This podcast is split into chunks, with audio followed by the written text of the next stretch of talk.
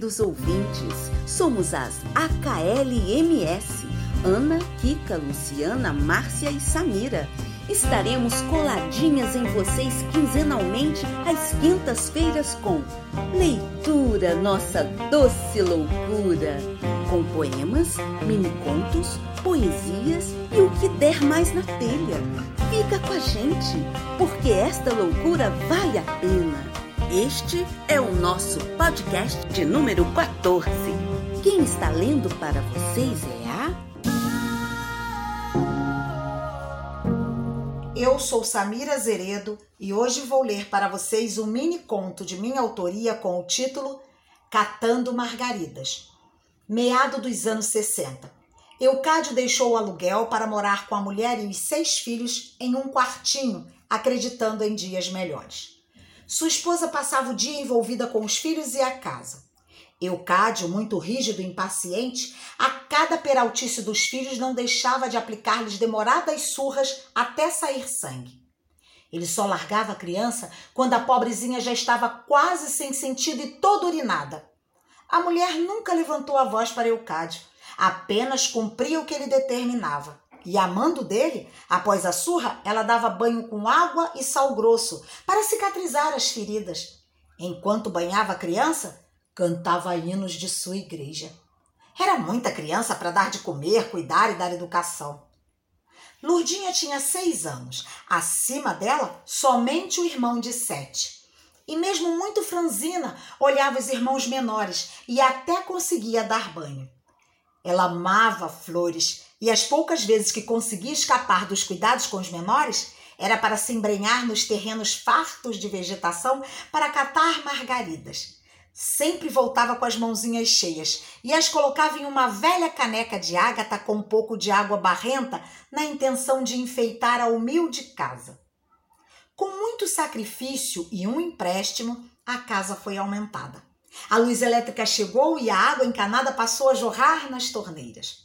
Eucádio trabalhava sem parar e foi nessa época que contraiu tuberculose. Ele precisou ser internado, onde permaneceria por seis meses. Em auxílio-doença, o salário diminuiu. Com isso, o empréstimo que vinha pagando atrasou. Na tentativa de amenizar os gastos, sua esposa foi com os seis filhos para a casa dos seus pais. Eles não tinham muito, mas a casa era grande e parte da alimentação vinha da criação, da horta e de um pequeno pomar que cultivavam. Assim, conseguiu pagar a dívida. Em meio a todo o caos, somente as crianças pareciam felizes. Recebiam carinho dos avós, eram bem alimentadas e, o melhor, não apanhavam. Elas contavam com a companhia de dois tios com idade próximas a delas. Para as crianças, os dias pareciam intermináveis. Muitas brincadeiras, fruta colhida no pé e fila para tomar banho. Tudo ia bem quando houve um surto de catapora. A casa ficou parecendo um hospital, com oito crianças sendo tratadas. Quem ficou pior foi Lurdinha.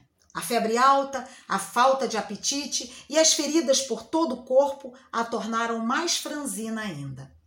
Aos poucos, as crianças foram melhorando e deixando o quarto, mas Lourdinha não se animava com nada.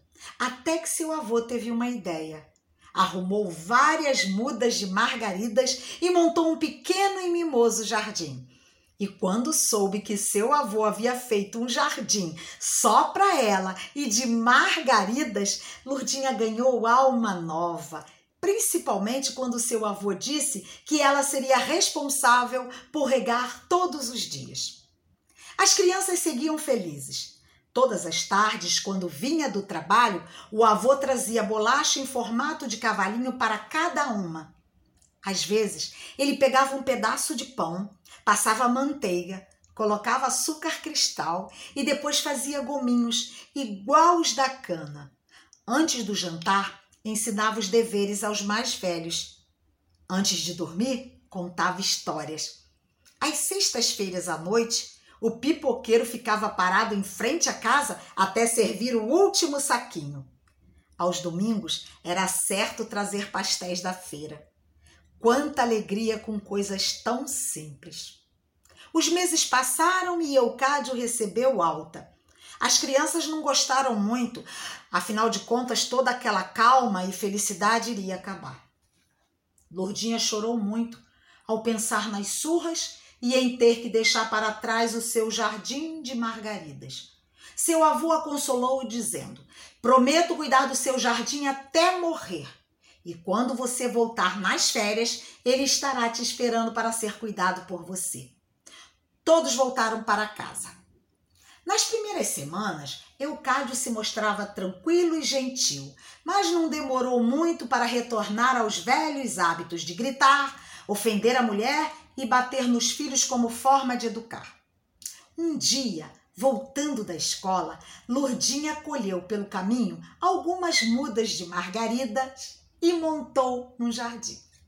Agora precisava prestar mais atenção no tempo, pois além dos deveres da escola, cuidar dos irmãos menores e vez outra limpar o pequeno canavial que o pai cultivava, ela precisava cuidar do seu jardim. Particularmente, ela e o irmão mais velho não gostavam da tarefa com o canavial.